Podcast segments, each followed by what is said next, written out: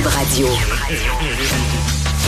Alors, tous les mercredis, je discute avec mon ami, le politologue Christian Dufault, qui a encore son bracelet de, de tout inclus. Oui.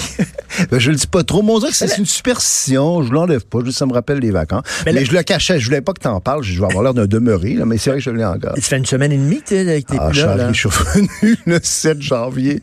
Tu le gardes. On, je sais pas. C'est comme, on- des fois, il y a un côté irrationnel chez les êtres humains. Là, je, non, je le garde. On en a parlé à l'émission. Parce que le garde. tu essaies, de, de, de faire durer euh, l'esprit des vacances, la- la- le côté détendu, détaché. C'est mon cerveau reptilien. Tu sais, des fois, il y a des choses qu'on fait, on comprend pas trop, mais ça vient du fin fond. C'est Fred qui a remarqué ça, qui m'a dit à, à la Oui. technique, il m'a dit, hey, il y a encore Mais je m'en vante pas, là. Ce matin, je, je le cache. Je sais pas comment ça se passe. Très drôle. Écoute, comment Jean Charest a pu penser deux minutes qu'il pouvait euh, se lancer dans la course au leadership du Parti conservateur? Moi, moi, ça m'attriste, ça, je dois dire. Je, je sais que les gens critiquent beaucoup parce que je cacherai pas que Jean Charest, sur le plan humain, je le trouvais euh, sympathique. Euh, je trouvais que ça mettait de la vie dans la course à la chefferie euh, conservatrice.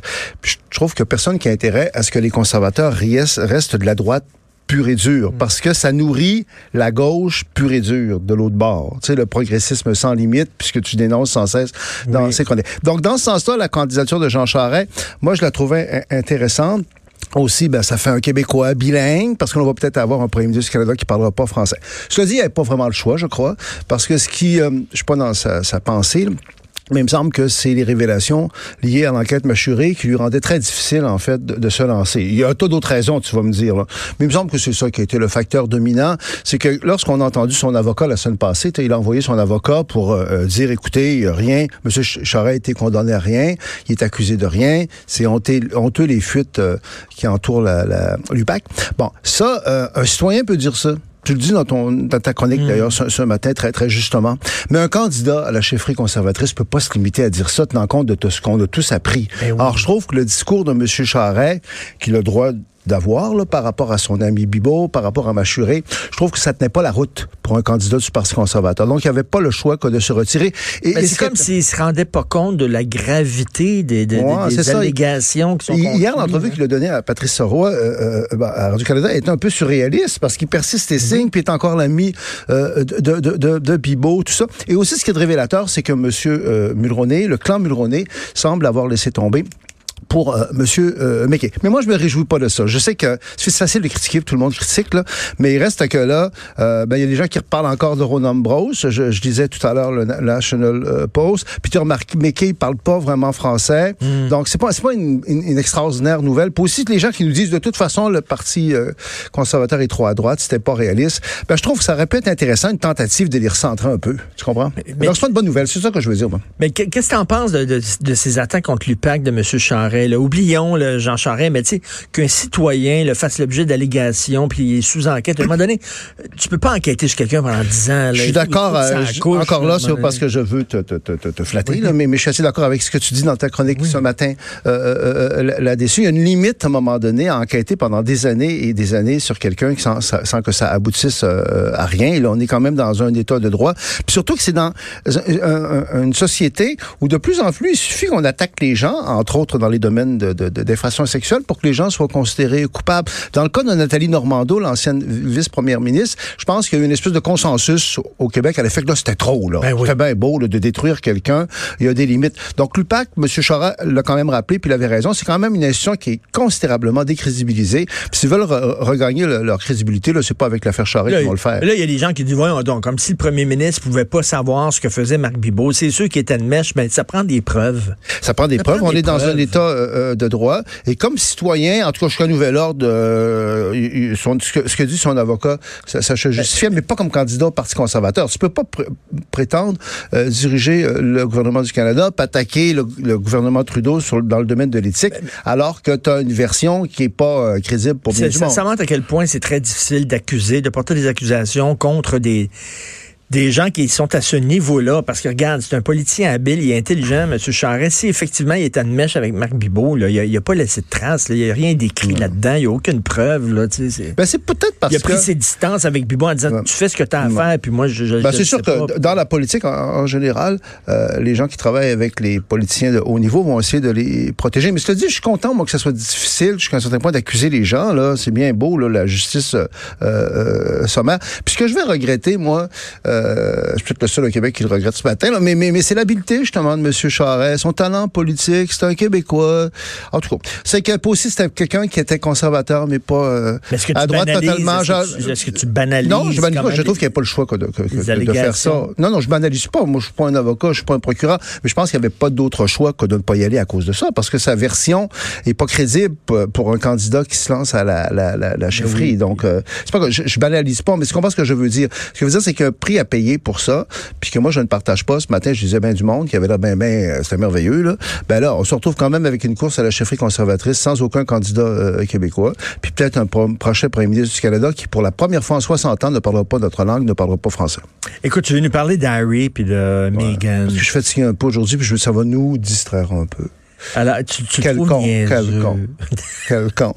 Écoute, le gars, là, c'est un prince royal d'Angleterre. Euh, c'est une altesse royale.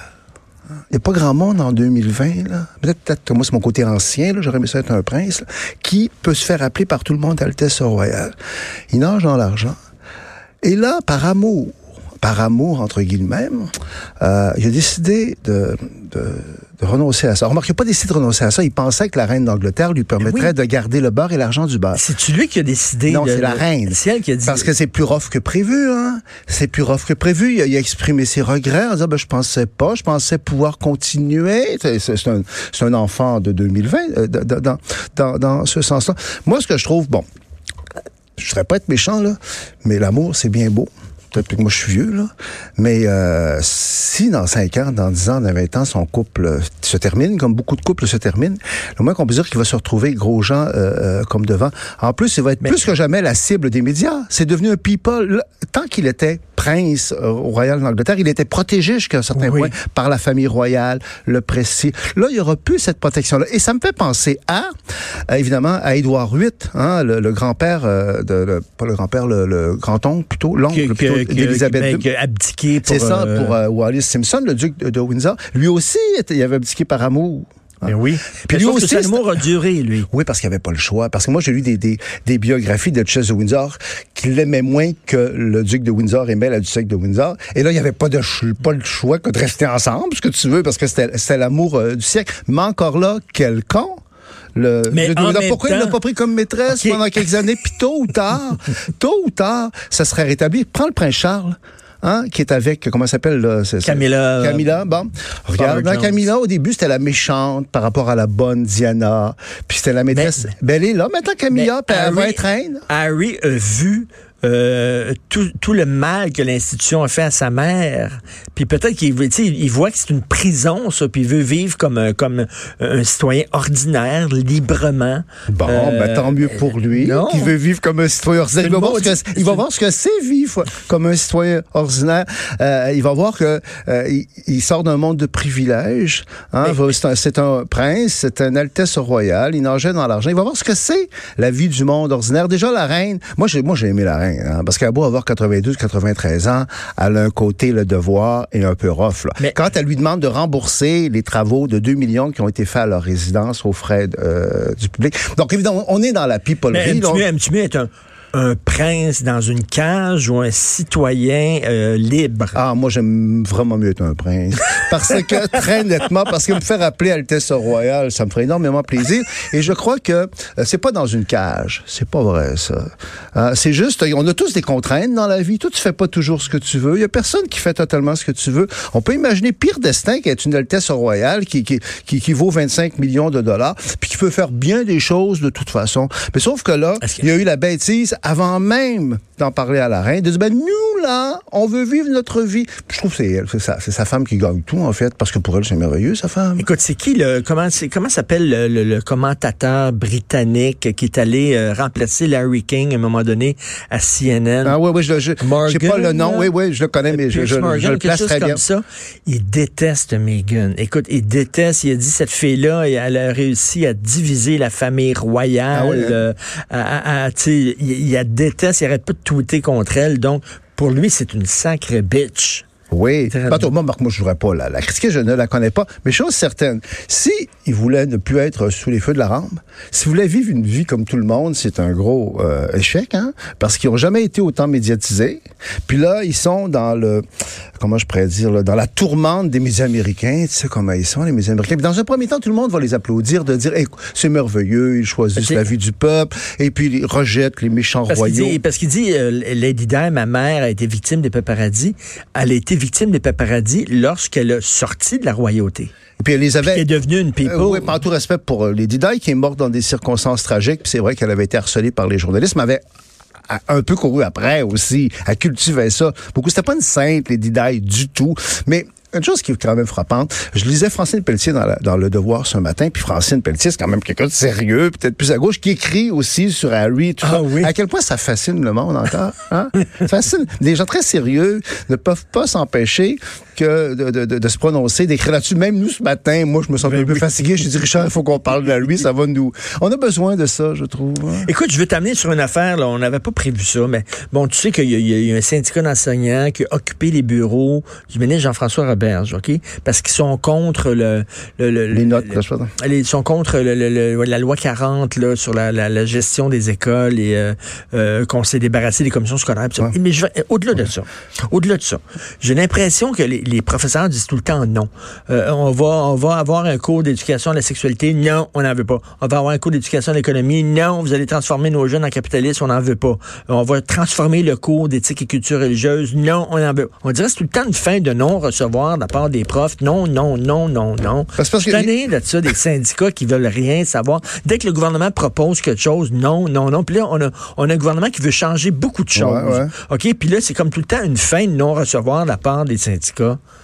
Bon, euh, oui, parce que ça, ça se trouve à, à, à, neutraliser totalement euh, la souveraineté du Québec en matière d'éducation. Hein. On n'est pas indépendant, mais dans le domaine de l'éducation, on est comme indépendant et c'est très difficile pour le gouvernement de changer quoi que ce soit. Mais ça, c'est la force d'inertie, la résistance des milieux en partie syndicalistes qui, sous un discours souvent très progressiste, sont extrêmement conservateurs, qui tiennent à leurs habitudes, oui, à leurs oui. privilèges et qui ont l'impression que c'est leur chasse gardée. C'est comme si ça leur appartenait l'éducation. C'est du corporatisme. C'est du corporatisme, exactement. C'est ça le Puis là, là, là ils, ils, se battent pas pour, pour défendre les jeunes, puis les enfants, puis les étudiants, pour leurs propres intérêts. Ben, c'est évident, mais sauf que c'est toujours camouflé sous un discours un peu idéologique. En fait, on a une vision de la société. Moi, ce que j'espère, c'est que le ministre, qui est intéressant, hein, dans ce sens-là, la CAQ, moi, la CAQ, ah, je, ouais, je ouais, peux être ambivalent à l'égard d'eux, mais ce qu'on doit dire, c'est que la, la CAQ, entre autres dans le domaine de l'éducation, de vouloir il remplacer, affaires, la CAQ, puis il faut qu'ils le fassent, puis il faut les encourager.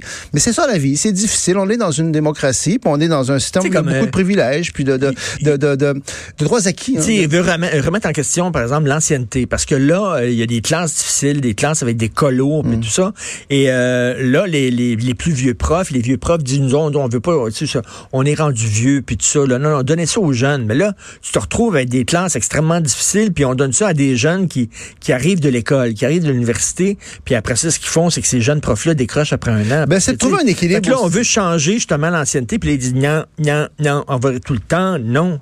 C'est de trouver un équilibre, en fait, entre la défense des droits des travailleurs, parce que c'est quand même euh, légitime, pour aussi euh, l'intérêt des enfants, euh, puis l'intérêt euh, du Québec comme tel. L'ancienneté, tu sais, moi j'ai travaillé à un moment donné, il y a longtemps au gouvernement, puis c'est vrai qu'à un moment donné, l'ancienneté, c'était tellement la, la, valeur suprême que ça passait avant tout le reste, même si parfois il y avait des gens pas compétents qui avaient une promotion parce qu'ils ils avaient de l'ancienneté. Mais tu sais, les syndicats, comment ils appelaient ça, l'ancienneté, quand on voulait renoncer à, à l'ancienneté, puis qu'on voulait donner des promotions aux gens sur la compétence, on appelait ça la promotion par amour. Autrement dit, c'est des privilèges, c'est des passe-droits. Alors que l'ancienneté, le bon côté de l'ancienneté, Richard, là, toi, là, t'as, t'as un certain âge, t'as une certaine mmh. expérience. Moi, j'ai un certain âge, j'ai une certaine expérience. C'est très facile à calculer. Hein? T'as 25 ans d'expérience, donc oui. c'est clair que tu passes avant celui qui a 23 ans d'expérience. C'est réglé. Hein? C'est simpliste. Euh... Ben oui. Tu connais le vieux gag, le chef syndical qui va dans un bordel?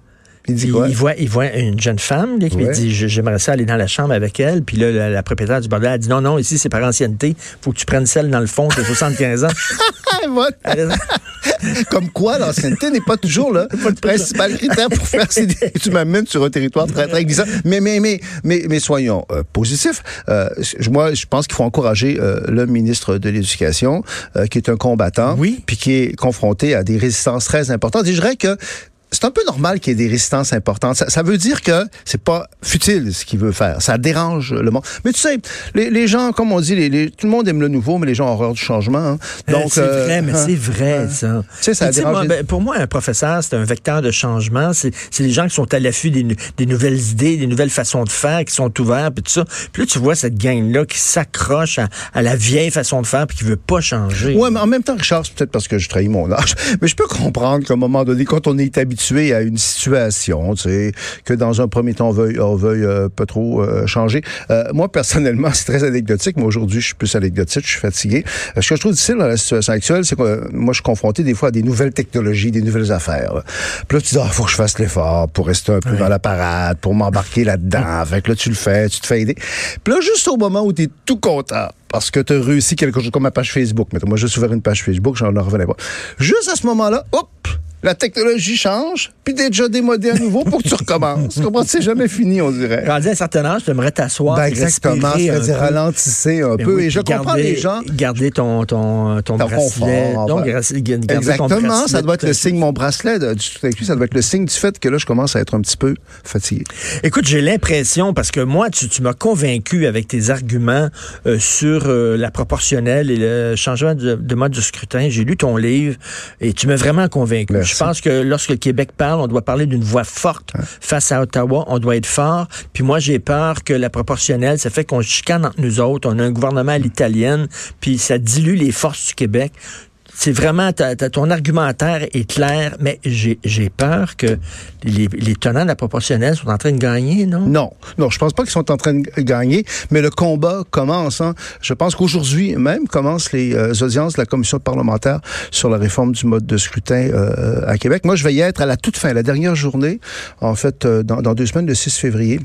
Je vais comparaître, en fait, pour euh, euh, faire valoir ma position à l'effet qu'une réforme du mode de scrutin, ça va affaiblir le pouvoir québécois au sens large, puis euh, le poids politique de la majorité francophone. Mais c'est vrai que euh, il y a une espèce de euh, tentative de coup de force. Ça, ça me frappait dans la presse de lundi. Moi, ça m'a beaucoup choqué. L'article qui annonçait euh, les audiences disait tous les intervenants qui vont y être, en fait, sont pour la réforme du mode de scrutin. Ils veulent des améliorations au système. Moi, j'ai écrit à la journaliste en disant, ben, c'est de la désinformation. Là, je m'excuse, il y a des gens qui sont contre. Il y a beaucoup de gens qui sont Euh, demain, je publie dans la presse un, texte Ah que oui. j'ai beaucoup travaillé là-dessus, qui s'appelle d'ailleurs, euh, euh, mon Dieu, le, le manque du courage du PQ, quelque chose comme ça, à partir aussi de l'intervention de Frédéric Bastien, le, le, le, le- le probable candidat à la chefferie du PQ hier, hier dans le devoir. En tout cas, et, et- et il y a beaucoup de gens... le PQ appuie ça? Exactement. Mais moi, je pense que le PQ, j'en parle demain dans mon texte de demain, c'est le maillon faible de l'entente sur la réforme du mode de scrutin CAC, Québec solidaire, PQ. Il y a quatre députés sur neuf qui ont fait part publiquement de leurs réserves.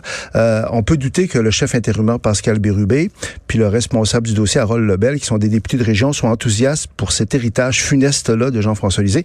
Et Frédéric Bastien, qui est un franc-tireur, pour qui j'ai beaucoup de respect, comme disait Mario Dumont, il a plus fait pour le nationalisme au Québec en une semaine que le PQ en un an. Quand il a attaqué la crédibilité là, de la juge en chef de la Cour suprême sur la loi sur la laïcité. Donc, euh, Frédéric Bastien demande carrément au PQ de ressortir de l'entente en disant, hey là, ça va faire le masochisme. C'est la deuxième entente signée par Jean-François Lisée qui va profiter à Québec solidaire essentiellement, après Ben l'entente oui. sur la convergence. Et entre toi et moi, si le PQ se retire de l'entente, euh, parce que là, il y a une course à la chefferie qui arrive, ça va être dur pour le PQ d'accepter le projet de loi alors qu'il y a une course à la chefferie dont un candidat, ou il y a un candidat qui conteste l'entente. Peut-être d'autres vont le contester. Hein? Peut-être que le... le, le, le- C'est Québec solidaire qui a tout à gagner Exactement. de ça. Et comment ça se fait que le PQ, encore, après parce Jean-François qu'il Lisée, manque, parce qu'il y a un courage euh, euh, euh, qui, qui est pas là. Et je pense, et, et n'oublions pas une chose, là, François Legault. En fait, en fait, c'est un marché dupe ce dossier-là. C'est incroyable. C'est que la majorité, euh, je pense, de la classe politique a des doutes à l'égard de cette réforme-là. Il est inquiète à l'égard de cette réforme-là, mais on est empêtré là-dedans. On sait pas comment s'en sortir.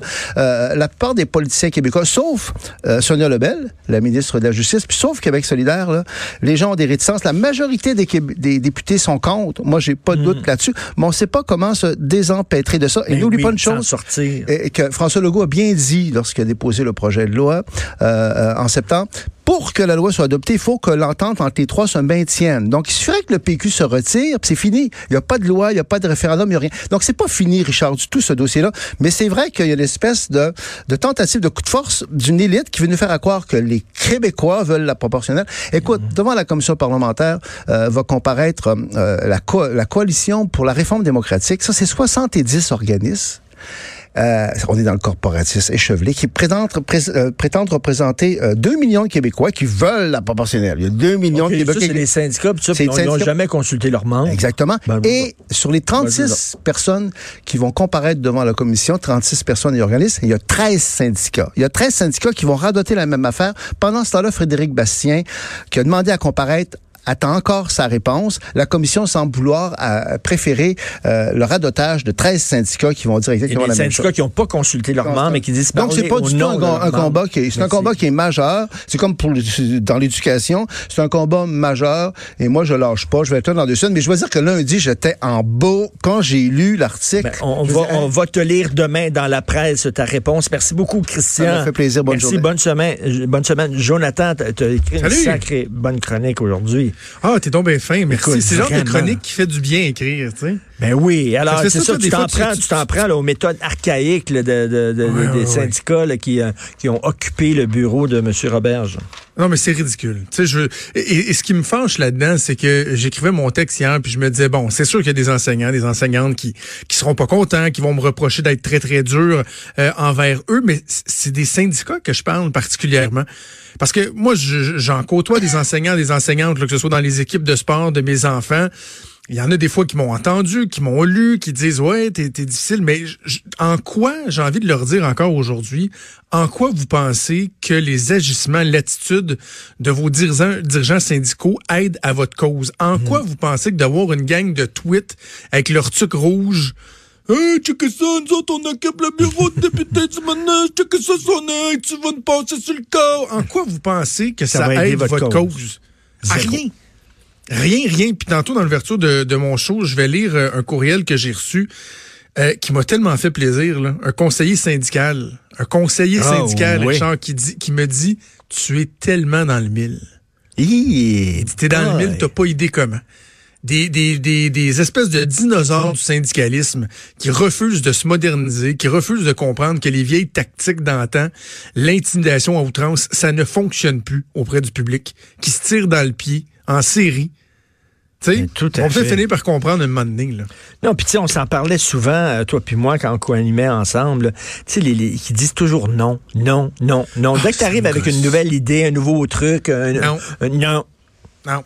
C'est fatigant, ça? Hey, les as-tu entendu dire une chose de bonne, toi, sur Jean-François Robert depuis qu'il est arrivé en poste? Rien. Tu sais, faut le faire quand même. Le, gars revoit le cours d'éthique et culture religieuse qui était tellement critiqué. Euh, on réinjecte, le gouvernement réinjecte massivement de l'argent dans le milieu de l'éducation. Le premier, c'est notre priorité. Ils disent, savez-vous quoi, les négociations, le renouvellement